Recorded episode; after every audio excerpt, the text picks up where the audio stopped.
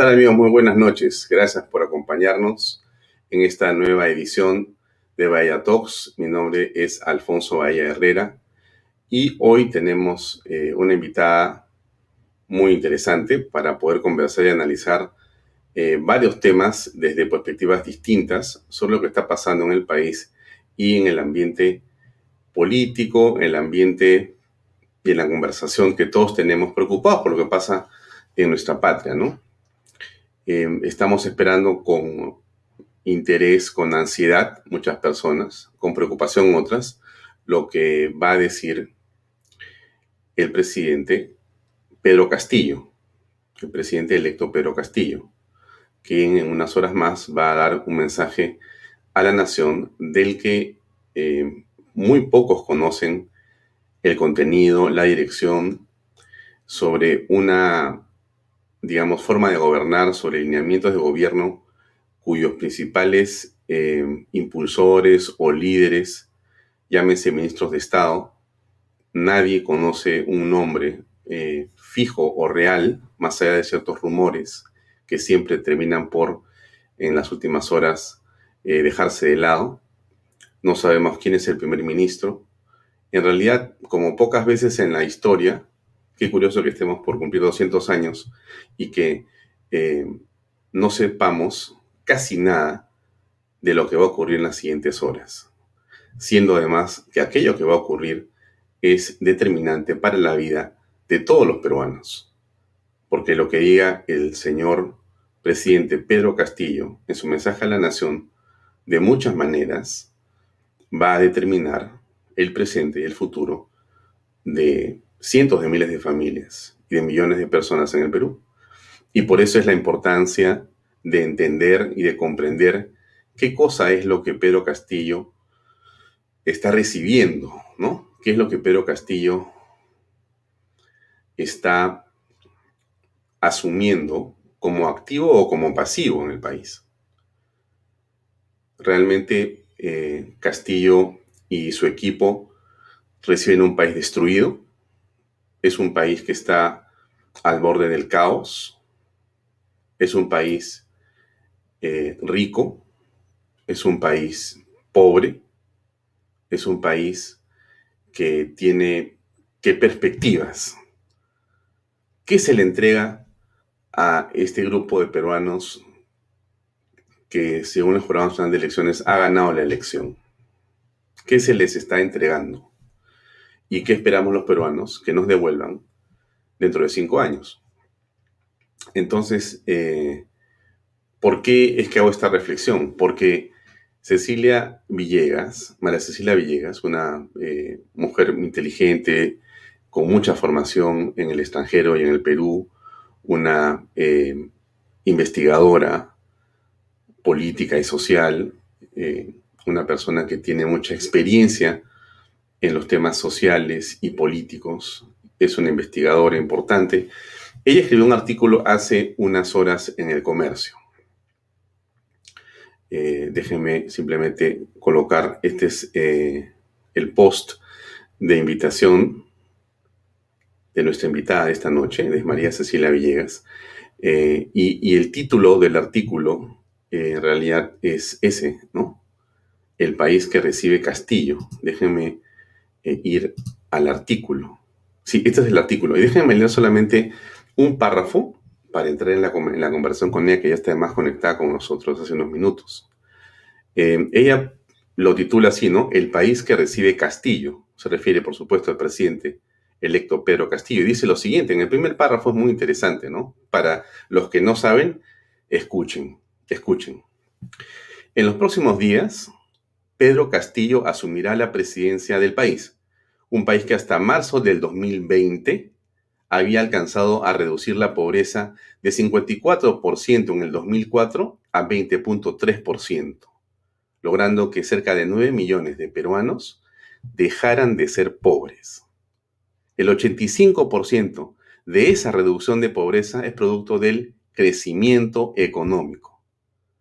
Nunca antes el Perú había logrado que la mayoría de peruanos tuviese necesidades básicas satisfechas, donde el 98.3% de la población tiene acceso a electricidad. El 90.8% tiene acceso a agua por red pública y el 89% de la población urbana tiene acceso a alcantarillado. Son cifras que estoy seguro, Cecilia, no las ha inventado, sino que provienen de fuentes oficiales, de fuentes oficiales importantes y incontrastables. Y ella te viene diciendo esto, sí, es cierto. Nos falta muchísimo por hacer y hay una brecha en cuanto a acceso a servicios de educación, salud, vivienda e infraestructura que tenemos la obligación de cerrar. Y termina ese párrafo poniendo la corrupción, el mercantilismo y la violencia son parte de una sociedad inculta y poco empática.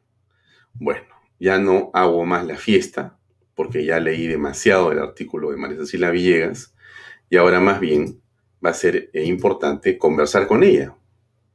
Porque la pregunta que todos nos hacemos es eh, exactamente qué país recibe este grupo de personas que va desde mañana conducir los destinos de la patria.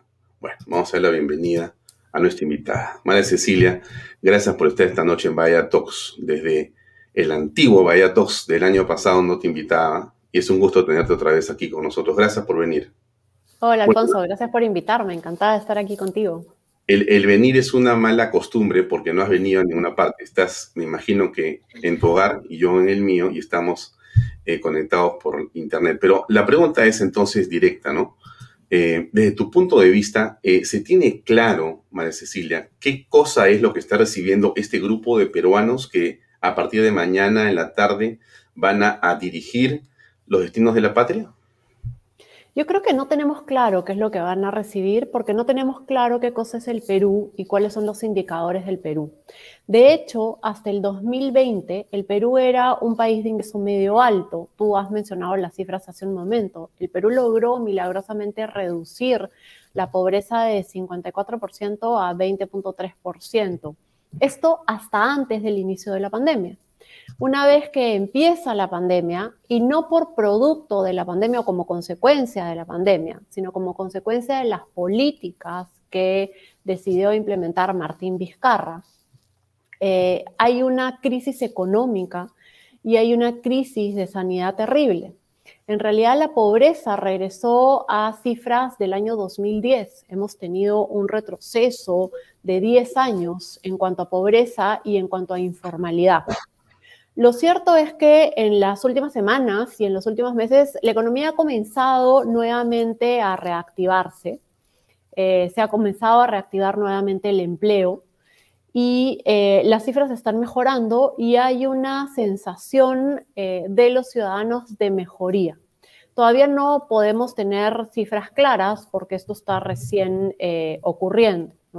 Lo cierto es que em, Pedro Castillo es elegido en esta situación en la que el país retrocede 10 años y em, recordemos que el Perú es un país donde el empleo es básicamente informal. El 73% de peruanos trabaja en el sector informal. Eso hace que la mayoría de ellos viva al diario, al día. Entonces, eh, en, los sectores populares eh, existe una cosa que se llama el diario. El diario es lo que una familia o, el esposo le deja a la esposa o la esposa deja en casa antes de irse a trabajar. Y es básicamente entre 18 y 20 soles y corresponde al costo em, diario que necesita esa familia para poderse alimentar. Entonces, Así es como vivíamos en el Perú. Recordemos que solo el 20% de los hogares en pobreza tiene una refrigeradora las familias no están acostumbradas a eh, hacer compras para la semana. Las familias de los segmentos de IE hacen compras en el día para ver qué es lo que ese día van a, consumir. Entonces, cuando nos encierran, cuando se decide la cuarentena obligatoria, lo que ocurre es que se impide que los peruanos puedan salir a trabajar y puedan generar ingresos diarios. Eh, entonces, ¿qué es lo que ocurre? Hay, eh, digamos que llega determinada ayuda recordemos que también los bonos se demoraron mucho en llegar, ¿no? pero llega ayuda y las familias comienzan a organizarse y se arman ollas comunes, porque realmente los peruanos de la periferia de la ciudad, de las ciudades, no solo de la ciudad de Lima, no tenían que comer, no, tenían la posibilidad de ir a comprar, no tenían la posibilidad de trabajar y producir ingresos. Eh, esto es más marcado en la ciudad de Lima porque la cuarentena es más estricta en la ciudad de Lima.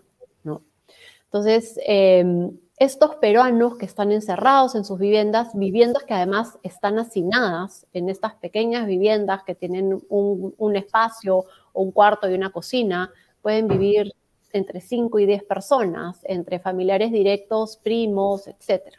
Entonces, esto ha tenido un impacto muy duro en eh, las familias. Ellos son los que, eh, esta es la la, situación en la que se elige a Pedro Castillo como presidente del Perú. Entonces, hoy día vemos que hay una reactivación económica, pero hay muchísimo por hacer, porque hay ciertamente un deterioro en la economía familiar de todas estas personas, en los puestos de trabajo.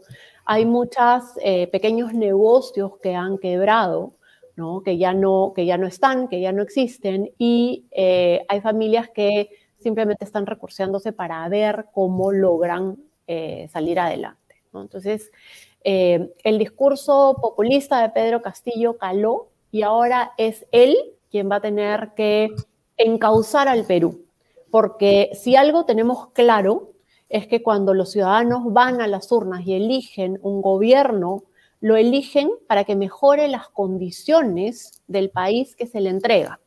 Nosotros el día de mañana le vamos a entregar a Pedro Castillo un país con determinadas condiciones. Le vamos a entregar em, un país que logró reducir la pobreza hasta 20.3%, que ha tenido un bache, digamos, producto de la pandemia y las malas políticas de Martín Vizcarra, em, que está en proceso de reactivarse pero que requiere muchísima atención, que requiere una, eh, un cambio y una mejora radical en la gestión pública. El Perú sigue siendo un país de ingreso medio alto y como eh, comentábamos, eh, el Perú ha manejado sus cifras macroeconómicas como si fuese un país del primer mundo, pero nada más. Todo lo demás no lo hemos hecho bien. Entonces, vamos a tener que llegar a los ciudadanos, vamos a tener que llegar con un shock de inversiones, vamos a tener que captar inversionistas, vamos a tener que lograr que, em, que, generar puestos de trabajo a través de la empresa privada, vamos a tener que invertir en infraestructura, vamos a tener que mejorar la calidad de vida de las personas. El Perú que recibe mañana eh, Pedro Castillo tiene que sin duda ser un país mucho mejor en los próximos, eh, en los próximos, para los próximos cinco años, cuando Pedro Castillo nos devuelva ese país o se lo entregue al próximo presidente. Ya, María Cecilia, producto de, digamos, esta suerte de mini reactivación económica que estamos empezando a apreciar en diversos sectores, nuestro pequeño programa que se produce eh, por Internet ha tenido el primer auspiciador, lo cual es para nosotros algo eh, realmente muy importante. Así que déjame leer 10 segundos el mensaje de mi auspiciador, que tengo que hacerlo porque es parte de lo que nos da oxígeno para vivir.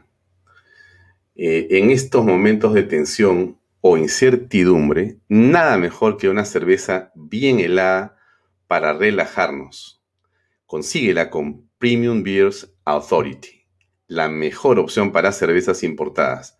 Para pedidos visitar sus redes sociales o escribir por WhatsApp al 983-386-441. Premium Beers Authority. Bueno, las expectativas son el tema, María Cecilia. Es decir, si no hay confianza, en realidad eh, no hay manera que las cosas puedan avanzar. La confianza es como el elemento. apagar la otra luz? La luz que he prendido ya. Eh, ¿Aló, me escuchas? Sí, te escucho perfecto. Ah, Ok, las expectativas y la confianza son el elemento central. No hay relaciones personales, comerciales, laborales. No funciona sin confianza la economía de un país. Y entonces estamos en las últimas semanas, María Cecilia, en una especie de vaivén porque no se sabe qué va a pasar.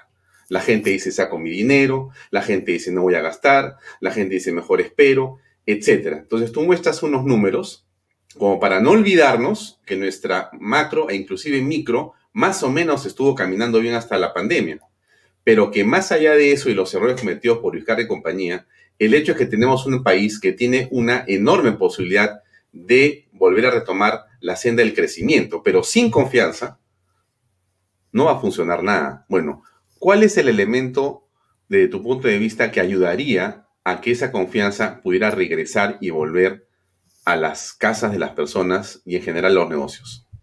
Bueno, lo primero que tenemos que saber es quiénes son los ministros, ¿no? Mañana eh, vamos a tener, ya, he perdido la cuenta, son creo que 19 ministros y, no tenemos idea de quiénes son. Porque si bien es verdad, a todos nos han circulado eh, distintas listas de eh, supuestos ministros, nadie ha confirmado. No sabemos quiénes van a recibir eh, a partir del día de mañana el encargo de manejar esos ministerios. Hay algunas comisiones de transferencia que se han armado, pero la verdad es que estamos totalmente desinformados, ¿no? ¿no? No sabemos quiénes son, no sabemos qué es lo que van a hacer. Hay varios nombres que se han soltado un poco para calmar, creo yo, las aguas y decir, no, no voy a ser tan de izquierda, ¿no? Miren en quién estoy pensando. Sin embargo, Nadie ha confirmado haber aceptado un ministerio. Y eso en un país eh, de ingreso medio alto como el Perú, el Perú no es un país pequeño, el Perú tiene 30 eh, y tantos millones de habitantes. Entonces, eh, y en plena pandemia, em, cuando tenemos una balanza comercial importante, creo que nos tiene nerviosos a todos y de hecho a los inversionistas extranjeros. Entonces, lo primero que necesitamos saber es quiénes van a manejar los destinos del país. ¿Quién va a ser el primer ministro? ¿Quién va a ser el ministro de Economía? ¿Tú recuerdas en la historia, eh, has estado vinculada siempre al Perú, que haya ocurrido algo parecido a esto, que estando a horas no tengamos idea de ningún nombre ni de nada? Nunca. Pero Alfonso, no solo antes de asumir un gobierno, eh, lo sabemos bien, cada vez que va a haber un cambio ministerial, dos días antes ya teníamos los nombres. Entonces, nunca nos ha pasado llegar al Salón Dorado de Palacio y sorprendernos porque no sabemos quién es el ministro. Siempre había cierta antelación, por más que eh, en determinados gobiernos se quería mantener el secreto para que fuera una sorpresa, siempre llegaba a filtrarse la información. Hoy en día no sabemos para dónde va a ir. No sabemos si va a tomar una posición de centro izquierda, no sabemos si se está yendo con eh, el equipo de Verónica Mendoza, con Pedro Franque. Eh, no sabemos si realmente se va con el equipo de Cerrón y con una izquierda radical. No tenemos la menor idea de qué es lo que va a pasar. Mm. Esto lo que ocasiona es que los inversionistas estén parados, congelados, desde la segunda vuelta. Mm. De, perdón, desde la primera vuelta. ¿no? Entonces, las cosas no se están moviendo, lo que se está moviendo algo es el tema de servicios, pero no están habiendo inversión, gran inversión no hay. No se sabe si, si los grandes inversionistas van a continuar con las inversiones que tienen acá. No sabemos qué cosa va a pasar con las grandes empresas mineras. No sabemos qué va a pasar con las extractivas. No sabemos qué va a pasar con el sector financiero. Han amenazado con que van a expropiar, que van a nacionalizar a los bancos en algún momento, han amenazado con que van a nacionalizar em, las empresas mineras. No sabemos qué es lo que va a suceder. Y mira cómo en este momento, cuando está comenzando un nuevo boom de minerales y el cobre tiene una demanda importantísima, el Perú debería de convertirse en, eh, en uno de los grandes países en Arabia Saudita ¿no? ¿Por qué? Porque durante el siglo XX, Arabia Saudita eh, generó un crecimiento económico gigantesco producto de la cantidad de petróleo que tenía. En el siglo XX el petróleo era la matriz energética del mundo. Hoy en día esa matriz energética está cambiando hacia las energías limpias y renovables. ¿Y qué necesitas para tener energías limpias y renovables? Cobre. Entonces, el Perú tiene la oportunidad de tener, de generar un crecimiento económico impresionante que se vea reflejado en una mejor calidad de vida para todos los peruanos. Podríamos realmente acabar con la pobreza. Podríamos invertir en infraestructura de calidad, podríamos invertir en vivienda de calidad para que todas las personas tengan una vivienda digna. Podríamos invertir en educación y salud de calidad para que lo que ha pasado en el 2020 con la pandemia del COVID-19 nunca más en la vida vuelva a recuperarse. Nadie debe morirse por no poder tener atención médica. Y sin embargo, estamos discutiendo si nacionalizamos, bueno, en realidad no lo estamos discutiendo, ellos han propuesto que van a nacionalizar la minería. Luego nos dicen que no, que en verdad no es tan así, ¿no? Que no es que van a nacionalizar, sino que les van a poner más impuestos. Ya en el Perú hacer minería es bastante oneroso, no solo por los impuestos, el canon y las tarifas y todo lo que tienen, sino que además la conflictividad social es un costo de transacción que eleva el hacer minería en el Perú. Y sin embargo, la empresa, la gran empresa es vista como la gallina de los huevos de oro, ¿no? Quiero ir, capturarla y quitarle todo lo que tiene.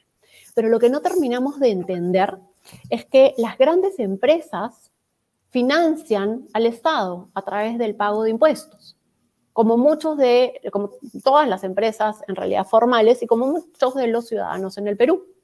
Sin embargo, tenemos un grave problema de gestión pública. El Perú no sabe cómo gastar. Además, tenemos un gravísimo problema de corrupción y de mercantilismo, y tenemos que decirlo.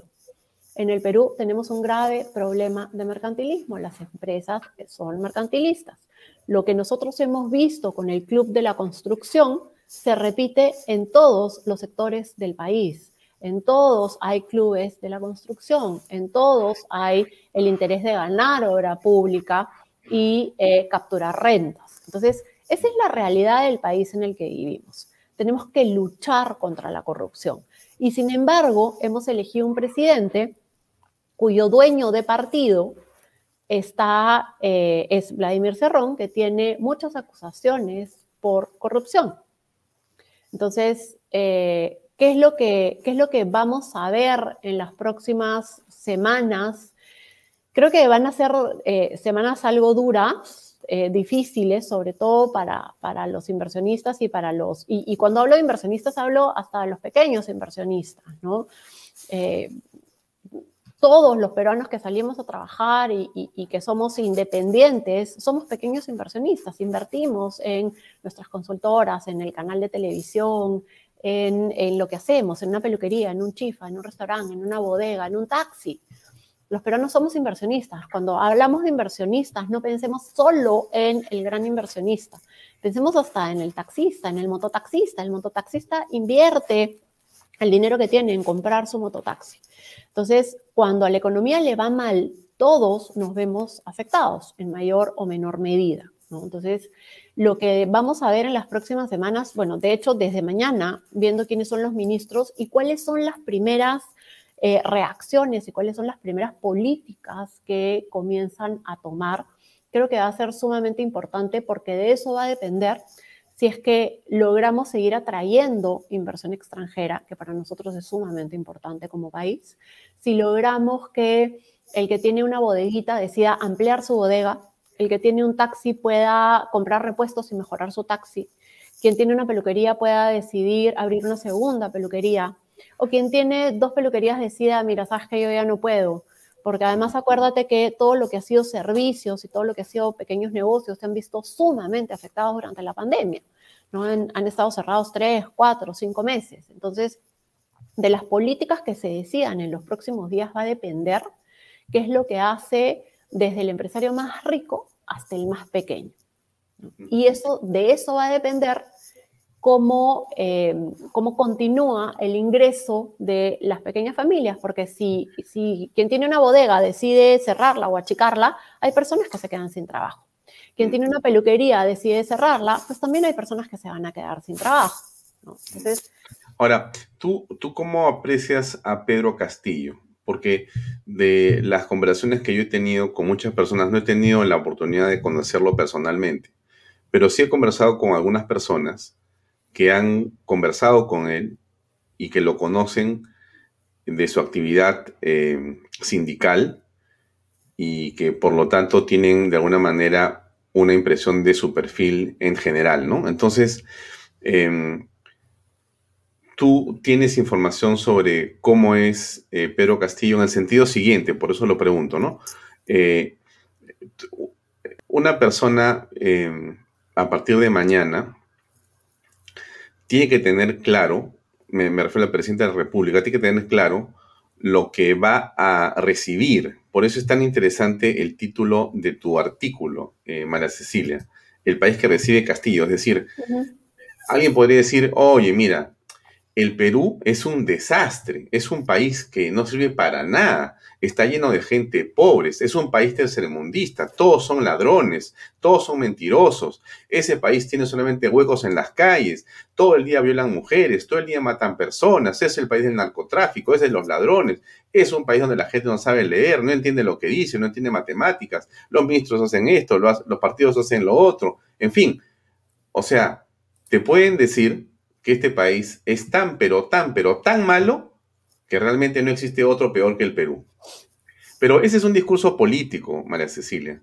La realidad se parece a la manera como empiezas tu artículo.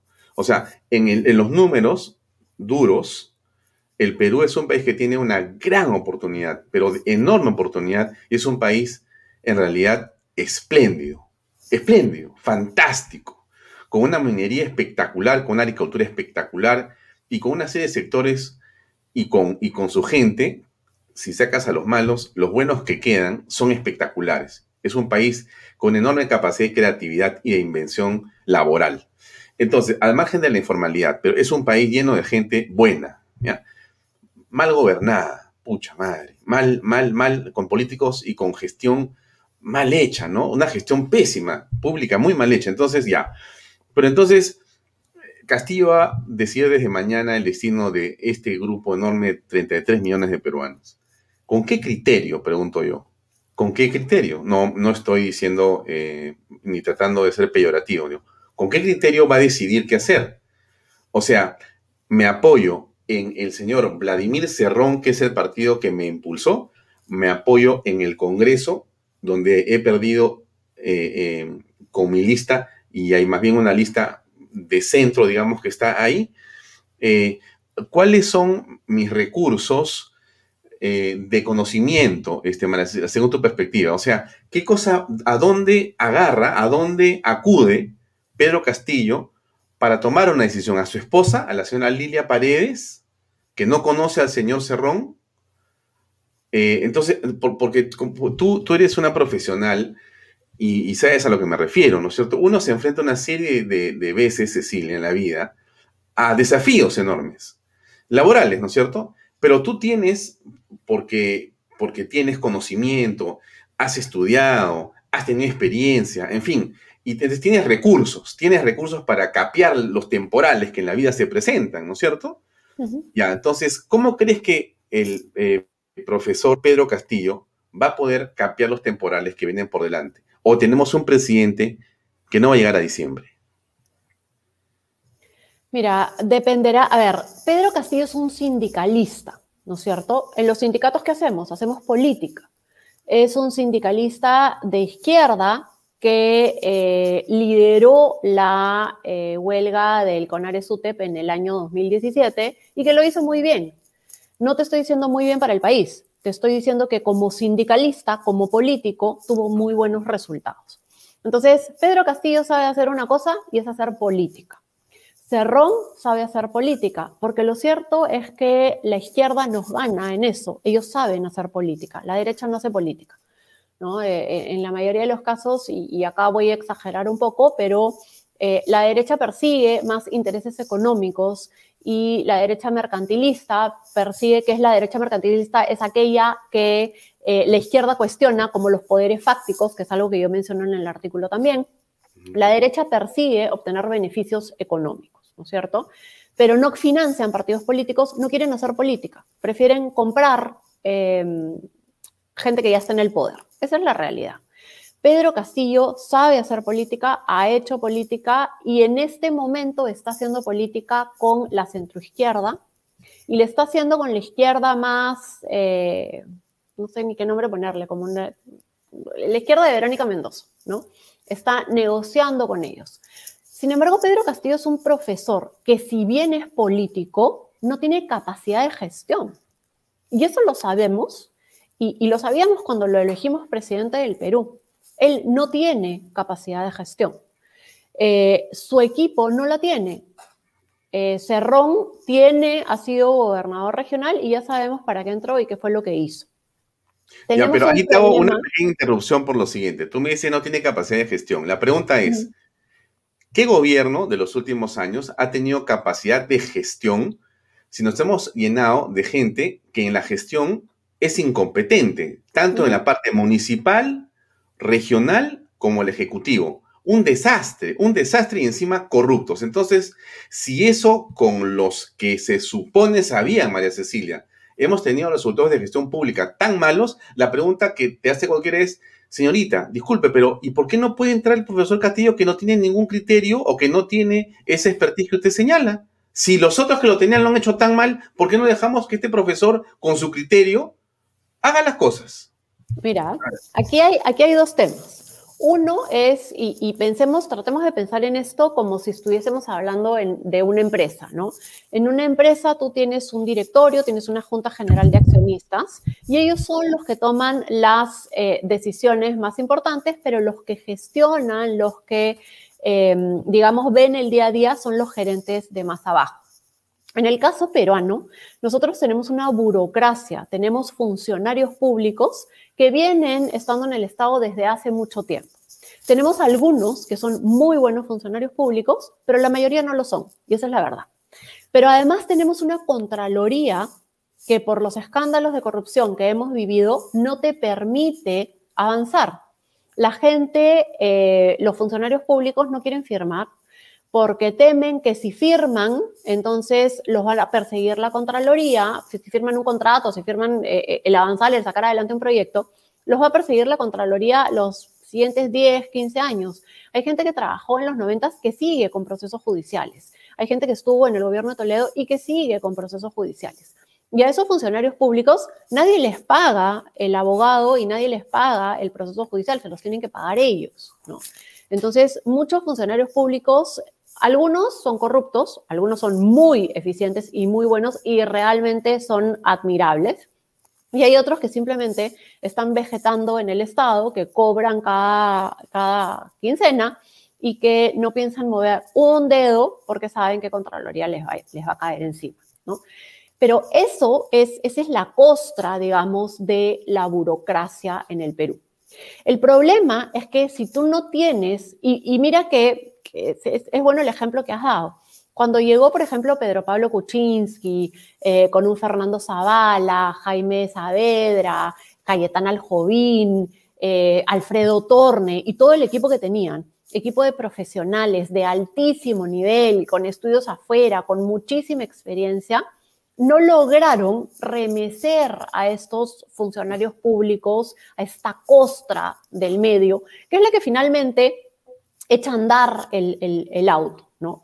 Entonces, si ellos que tenían determinadas ideas, que tenían experiencia y que sabían cómo echar a andar el país, no lo lograron hacer, imagínate a alguien que nunca se ha sentado en un directorio, que nunca ha negociado con empresarios, que no tiene idea de cómo hay que pagar una planilla manejando el presupuesto de un país de ingreso medio alto cómo logramos negociar con las multilaterales, cómo eh, priorizamos cuáles son eh, los proyectos de los próximos cinco años que tenemos que sacar adelante, cómo entendemos los términos económicos.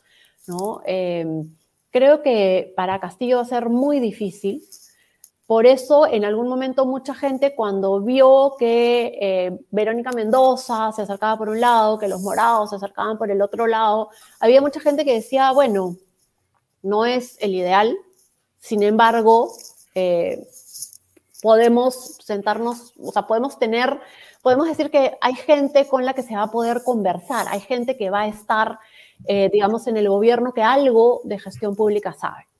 Sin embargo, hoy día no tenemos claridad de quiénes van a estar en el gobierno. ¿Por qué em, cuando, por qué la pregunta, ¿no? Esto, ¿por qué el profesor no puede si un Pedro Pablo Kuczynski, eh, que sí sabía, no lo pudo hacer? Eh, yo, yo, yo lo que respondería sería, tú pondrías al profesor a manejar tu bodega, pondrías a manejar el, al profesor el presupuesto de tu hogar o se lo darías a alguien que realmente sepa cómo hacerlo? Yo creo que la respuesta ahí de todos es, cuando se te malogra la terma de la casa, yo no voy a ir a arreglar la terma, no tengo la menor idea de cómo arreglarla. Voy a llamar a la persona que es experta en arreglar la terma de la casa, ¿no? O, o cuando se malogra la cocina, cuando se malogra un auto. Yo no voy a abrir el capó y meter las manos ahí porque lo voy a malograr más. Tú llamas a un experto. Entonces, le hemos dado el gobierno a una persona que no tiene las capacidades y acá eh, mi comentario no es racista, clasista, como la, izquierda nos está diciendo, ¿no? Em, no busco discriminar a nadie, esa es la realidad. Si yo quiero llevar a un presidente que no me puede articular un discurso, que no me puede articular una idea a manejar un país de ingreso medio alto, los resultados no van a ser los mejores. Esa es la realidad. Ahora, vamos a ver qué es lo que sucede el día de mañana y cuán buen equipo logra eh, formar Pedro Castillo. Alejandro Toledo no era tampoco una lumbrera, ¿no es cierto? Pero logró rodearse de un buen equipo. Y en realidad Alejandro Toledo no gobernó, gobernó Pedro Pablo Kuczynski cuando fue su primer ministro y su ministro de Economía. Esa es la verdad. Entonces, tenemos que ver qué es lo que va a suceder. Ahora, esto en cuanto a términos técnicos. Tú me preguntabas en cuanto a términos políticos, ¿va a lograr Pedro Castillo mantenerse hasta diciembre? Bueno, eso, eso va a depender de, de varias cosas, ¿no? La primera, tenemos que reconocer que Pedro Castillo ha sido elegido desde una plataforma de izquierda. Aquellos que te digan, vamos a humanizar a Castillo, están equivocando el mensaje. Pedro Castillo tiene que gobernar desde la izquierda, porque Pedro Castillo ha sido elegido desde una plataforma de, izquierda. Lo contrario sería traicionar a sus electores, traicionar a sus aliados, a los aliados con los que está ahora. ¿Y eso qué va a hacer? Va a perjudicar la gobernabilidad del país porque los electores no van a aguantar un Humala más.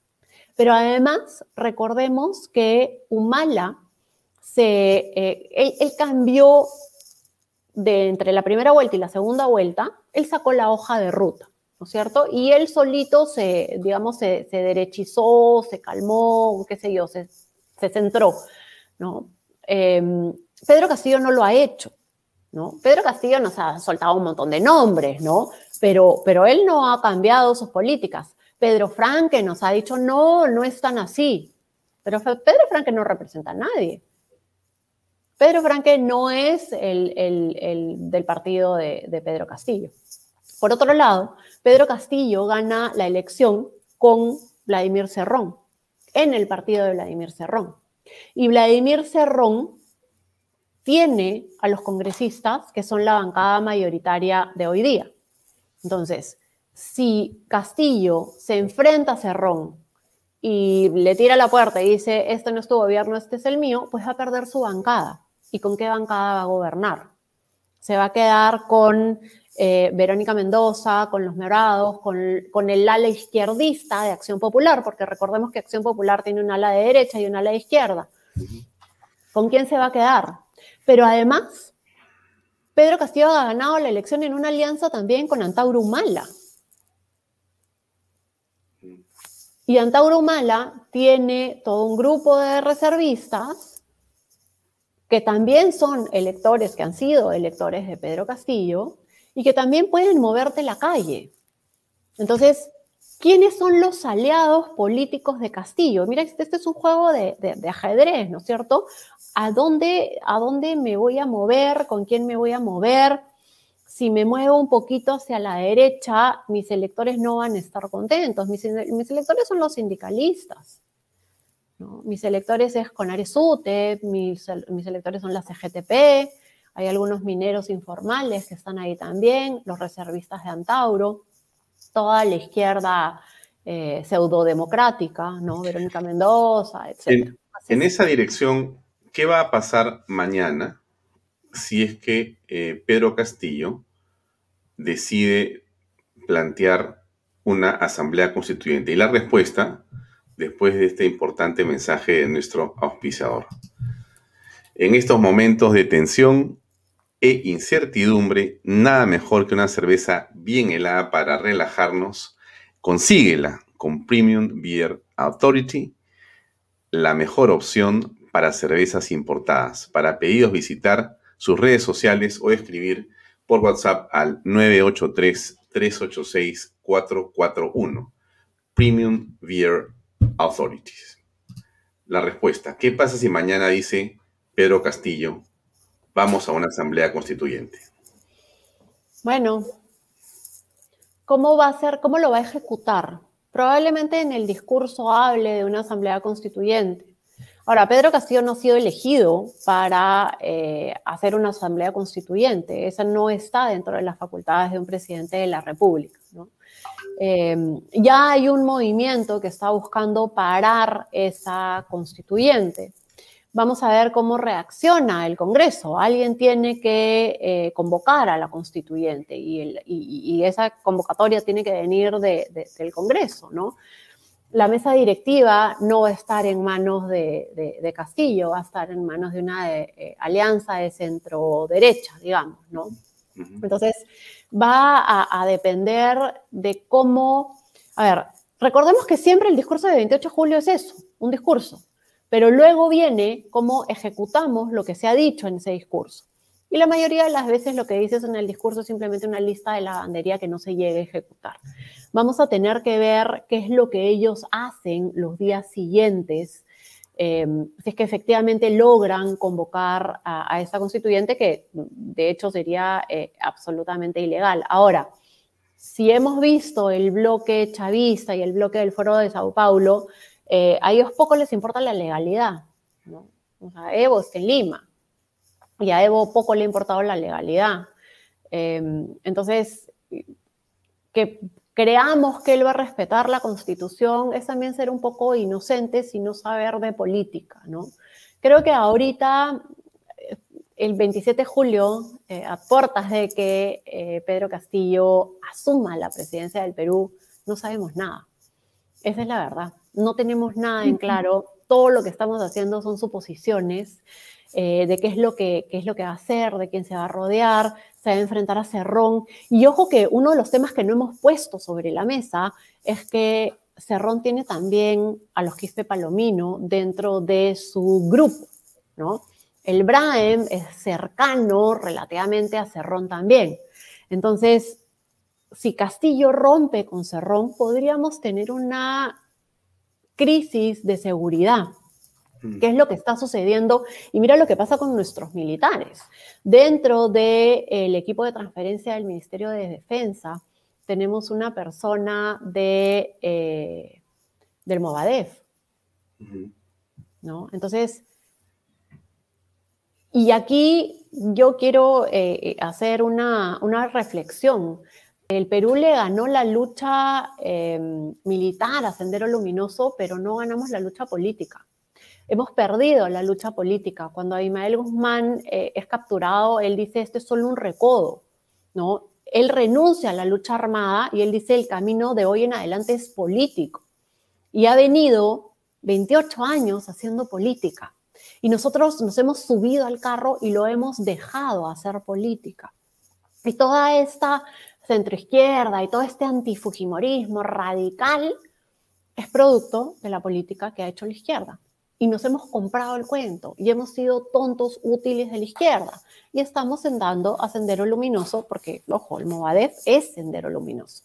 Y con Ares UTEP es el Movadef. Y Pedro Castillo es con Ares UTEP, ¿no? Entonces, estamos, Abimael Guzmán ha logrado llegar a Palacio de Gobierno, las ideas de Abimael han logrado llegar a Palacio de Gobierno. Y la gente dice, no, no me terruques, no, un ratito. El, eh, Sendero Luminoso ha logrado que sus ideas calen y estén hoy eh, sentándose en Palacio de Gobierno, al punto que una persona del Movadef está en el sistema de transferencia del Ministerio de Defensa. Eso es terrible, es realmente terrible y nadie está escribiendo sobre eso, nadie lo está cuestionando, nadie está haciendo un mea culpa. Hemos terminado de destruir a los partidos políticos fingiendo un, un correctismo equivocado, ¿no? Eh, sí, Fujimori puede haber cometido muchísimos errores y muchísimos delitos durante su gobierno, pero de pronto hemos querido o nos hemos, hemos permitido que nos cuenten el cuento de que en el Perú hubo terrorismo de Estado, que hubo una violación sistemática de derechos humanos, ¿no? Y, que Fujimori era un eh, genocida, ¿no? Hasta hay una película donde lo pintan pues con su pantalón militar, como hubiera sido, no sé, pues Rambo, ¿no? Y sin defenderlo, de acuerdo, cometió delitos, eh, eh, hubo partes positivas en su gobierno, pero también cometió delitos, ¿no es cierto? Pero de pronto nos dicen hoy que el Fujimorismo es un, una organización criminal, ¿no? Y todos nos queremos el cuento, y lo cierto es que el Fujimorismo, al final, con el APRA, eran los únicos que lograban ser un muro de contención frente a la izquierda. Alan García se suicida el día que lo van a detener y, dejan el, y el APRA básicamente deja de existir. ¿no? El Fujimorismo ha dejado de existir. Keiko Fujimori pasó a segunda vuelta con las justas y no logró ni siquiera ganar una elección contra el peor candidato que podía haber, que era Pedro Castillo. Eh, yo creo que en los próximos días es muy probable, en las próximas semanas es muy probable que vuelvan a meter presa a, Keiko Fujimori. Y de pronto nos quedamos sin muro de contención, nos quedamos sin partidos políticos, Alfonso.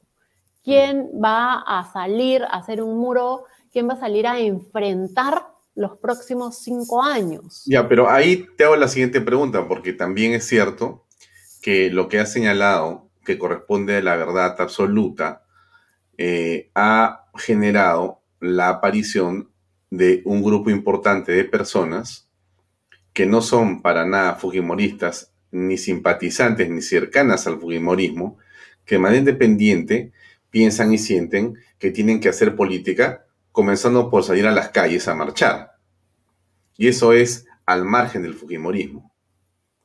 Eh, es más, no quieren acercarse al Fujimorismo porque ya piensan lo que tú has señalado de ese grupo político. Entonces, ahí tienes un espacio o un grupo de personas importante que yo creo que la impresión que me da es que crece y que está dispuesta a hacer algo más que simplemente contemplar este escenario dantesco como el que tú has señalado. Ya, ¿eso no te parece que es, de todas maneras, un símbolo, un signo de que algo está cambiando y que algo podría entonces tener como, digamos, correlato una esperanza para la política en el Perú y para los políticos, para nuevos partidos políticos ahí? ¿O no? ¿Por dónde lo ves? Yo eh, lo único que he visto y que celebro de, las últimas semanas es que Lourdes Flores ha reaparecido con un liderazgo que había perdido. Eh, fuera, de, fuera de ella, no, no, no he visto a, alguien que pueda enfrentar lo que se viene en los próximos años. No, no veo un partido político. Em, tendremos que formar un partido político. Y, tampoco, y tampoco, María Cecilia, vemos a los empresarios dispuestos a fajarse, eh, digamos, haciendo cosas, ¿no? Mira, mira, yo he tenido y estoy haciendo este, y te lo digo porque la gente lo conoce, no tengo nada que ocultar, estoy haciendo este esfuerzo por hacer este medio de comunicación y simplemente no existe colaboración de nadie, absolutamente. O sea, no es, no es el problema de nadie, sino, y no, es el caso mío, ¿no? Porque no estoy quejándome de nada, yo no me quejo nunca, ¿eh? avanzo nomás. Pero hay tanto por hacer y los empresarios han decidido, como me decía un buen amigo que va el día viernes con nosotros acá conversando, que es un empresario muy importante, algunos han decidido meter la cabeza en un hoyo como avestruces. O sea, o sea, lamentablemente la clase empresarial tampoco ha estado, María Cecilia, a la altura de las circunstancias. La política no ha estado con los partidos. También es verdad que han sido satanizados y también es verdad que han sido atacados de manera eh, artera. Los partidos han sido liquidados en los últimos años.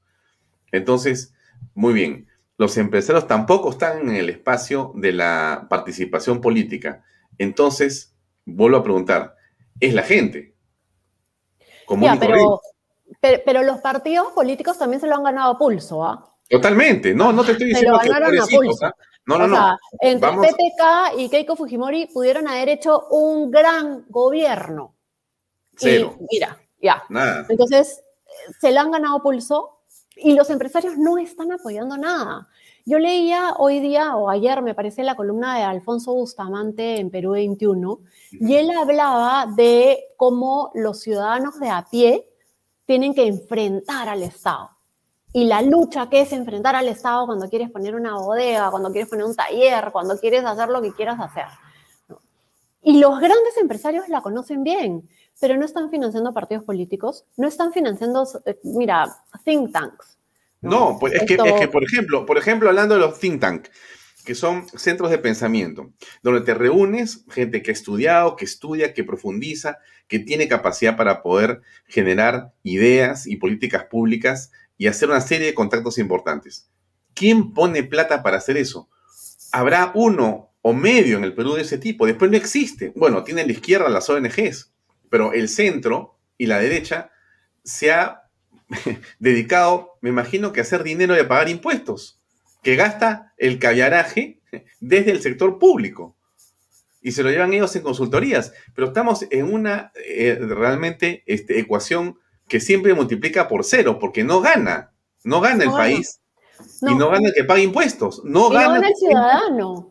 No, gana el ciudadano. ¿no? eso es lo peor. Porque mira, yo quisiera esto que, y en los centros de pensamiento en realidad lo que, te, lo que te financian es para pensar, para leer, para estudiar, para venir con soluciones. No tenemos. Y tenemos muchísima gente que está vinculada a la academia que anda persiguiendo creaciones de estos centros de pensamiento, que andan persiguiendo, o sea, no podemos vivir dictando clases en la universidad, no alcanza. ¿no, pues, no hay forma. No, hay, forma. no tenemos una inteligencia, ¿no es cierto? Porque no hay gente que pueda dedicarse exclusivamente a pensar y a conocer el país. Creo que, mira, Matos Mar, Hugo Neira y Hernando de Soto pre-carrera política son los pensadores que se han tomado el tiempo de pensar. Matos Mar se murió, Hugo Neira está todavía generando muchas ideas y, a mí me encanta leerlo y soy una gran seguidora. Y, De Soto se metió a hacer política, ¿no? Y, sin el ILD, después de, de Ministerio de Capital, no he hecho mucho más, ¿no? pero no tenemos, no tenemos pensamiento, no tenemos quien conozca el país, quien trate de traer soluciones e ideas. No hay, porque nadie nos financia, esa es la verdad. ¿Dónde están los empresarios? Mira, y, yo te digo, yo hago mucha investigación y hago mucho de esto y recorro, mira, busco no solo empresarios porque no me gusta que las empresas privadas financien, pero a las personas, ¿no? Mm. En el Perú hay suficiente gente que podría financiar desde proyectos para reducir pobreza. Hay un patronato nacional eh, contra la anemia del cual yo era directora y no sabes cómo bregábamos por 100 soles, nada. Esto, en Bici al Cole, es una ONG que lleva bicicletas a los niños de zonas rurales para que puedan llegar al colegio. No sabes cómo bregamos ahí para conseguir plata. En el Perú la gente no tiene la costumbre de donar. No hay filantropía en el Perú. Entonces, no podemos construir un mejor país si no tenemos filantropía y si no nos ocupamos de financiar centros de pensamiento. Entonces, ¿cómo, cómo logramos? Y, y, sí es cierto, en las últimas semanas, justo pre-segunda vuelta, post-segunda vuelta, ha habido mucha gente que ha salido a la calle y mucha gente que ha dicho, quiero un Perú mejor, quiero, ya, pero ¿cómo canalizamos la energía de todas esas personas? Ellos han salido a hacer política, porque se cree que la política se hace solamente de los partidos políticos. La política la hacemos todos aquellos que vivimos en una polis. Una polis es una ciudad. Entonces, tenemos que dejar de creer que hacer política es algo negativo. Cuando Platón sostenía que cuando renuncias a hacer política, le dejas el espacio a los peores. Y eso es lo que hemos hecho si nos quejamos de nuestra clase política y nos quejamos de que el Congreso no nos representa, bueno, no nos representa porque nadie se ha decidido fajar y entrar a hacer política. Y otra vez regresamos a, este círculo vicioso, ¿no? Eh, a esta trampa en la que estamos todos eh, eh, atrapados. ¿Cómo hacemos política si no hay partidos políticos? ¿En qué partido político podemos sentirnos cómodos militando? ¿Cómo logramos financiarnos haciendo política?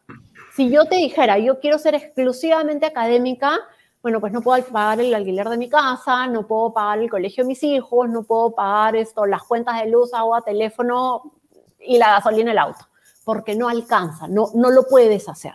Si yo te dijera, quiero militar en un partido político y quiero hacer política, ¿de qué voy a vivir? ¿Cómo financias? Entonces, en realidad todas estas instituciones están mal hechas, las hemos armado mal, mm. porque no logramos, la gente tiene que salir a, trabajar para poder vivir y la gente no puede vivir, no tenemos políticos profesionales, no tenemos eh, académicos, los académicos que tenemos son muy poquitos. Sí tenemos académicos de izquierda, ellos sí logran financiarse, porque hay muchísimas ONGs que tienen dinero desde la izquierda y que financian a sus académicos. Tenemos muchísimos donantes internacionales de izquierda que financian a estas ONGs y, a estos académicos. Pero ¿qué pasa con los liberales? Yo siempre digo, yo soy liberal, eh, no estoy ni a la derecha ni al centro, soy liberal, ¿no? Entonces, ¿qué pasa con los liberales? No tenemos quien nos financie, y esa es la verdad. Entonces, ¿cómo logramos trasladar ideas. ¿Cómo, ¿Cómo vamos a hacer, Alfonso, en los próximos años? ¿Qué es lo que viene? Ya sé que se nos acaba el tiempo, pero solo quiero cerrar con esto. Un minuto, adelante. Nos queda, en los próximos años, tenemos una tarea importantísima, todos y cada uno de los peruanos. Tenemos que levantarnos y defender las libertades individuales de cada uno. Nosotros tenemos que ponerle un límite al Estado y defender nuestras libertades y defenderlas de todos los peruanos. Porque si hay un peruano al que no se le permite ejercer su libertad, quiere decir que tarde o temprano van a llegar a limitar la tuya también. Nosotros no queremos tener un Venezuela, nosotros no queremos tener un Bolivia. Y eso va a depender de cada uno de nosotros de salir a defender ese país, porque es el único que tenemos y es el país de nuestros hijos. Muy bien, se acabó el tiempo, lamentablemente. Nos deberíamos quedar un par de horas más conversando. María Cecilia, realmente este, me quedo con 10 temas. Em, pero bueno, te comprometo a, volver a Vaya Talks eh, a ver si unos días más, después del mensaje presidencial de mañana. No sé qué irá a pasar. Esperemos que, que Dios ilumine al presidente y que ayude a todos a poder encontrar un camino que sea bueno para el país realmente. Gracias nuevamente por estar esta noche con nosotros, María Cecilia. Hasta una próxima oportunidad. Muy amable. A ti, Alfonso, encantada. Gracias. Bien, amigos, era María Cecilia Villegas. Llegamos al final de Vaya Talks en este 27 de julio. Mañana esperamos el mensaje presidencial. Eh, yo comentarles que mañana tenemos efectivamente una transmisión eh, especial e importante. Mañana eh, empezamos con Canal B. Ya esta noche está abierto el dominio y mañana comenzamos con Canal B y algunas transmisiones en este espacio que esperamos eh, nos llene de alegría a todos. Mañana tenemos a las 10 de la mañana em, un grupo de analistas, va a estar eh, Elizabeth Sea, Hugo Guerra, Fernando Sillones y Ana Seminario, y quien les habla, para poder eh, analizar la previa del discurso presidencial y también lo que será eh, el post discurso presidencial. Vamos a conversar con ellos en torno a los temas que usted se imagina que se van a tocar. Bueno, eso lo veremos mañana, de todas maneras, en, eh, el, en la, esta edición de eh, Canal B, desde las 10 de la mañana. no me puedo despedir sin hacer la mención a nuestro auspiciador, mensaje importante, Y sí, pues en este momento de tensión o de preocupación e incertidumbre, nada mejor que una cerveza bien helada para relajarnos. Consíguela con Premium Beers Authority, la mejor opción para cervezas importadas. Para pedidos visitar sus redes sociales o escribir por WhatsApp al 983-386-441. Premium Beer Authority. Gracias a estos eh, auspiciadores por su colaboración. Bien, eso es todo por ahora y todo por hoy. Mañana estamos también eh, en la noche con otra edición de 28 de julio, pero otra edición también de Vaya Vamos a tener también un invitado muy importante mañana eh, miércoles 28 de julio y seguimos adelante con todo, con todo entusiasmo. A nuestros amigos de YouTube, sí, yo les mando un saludo porque YouTube es muy importante. Yo les agradezco mucho sus comentarios, sinceramente. Eh, yo sé que ustedes este, nos siguen y comparten el programa y en YouTube hay un grupo importante de gente que lo comenta y yo algunas publicaciones las pongo acá a todas esas personas que nos escriben todos los días. Eh, Rosa Santa Cruz, buenas noches. A todos los que nos están acompañando. Eh, Aldo Olchese, tanta gente distinguida que nos acompaña desde hace mucho tiempo, ¿no? Muchas gracias, en verdad. Eh, les mando un abrazo, un feliz 28 por su, por su compañía, por estar en realidad con nosotros y acompañarnos ahora en este esfuerzo que se llama ella que se llama Canal B. Vamos a ver eh, es un tremendo desafío. Pero bueno, en la vida, miren, eh, estaba pensando justamente eso ahora, mientras escuchaba a a Villegas. Eh, en la vida, uno tiene que emprender cosas.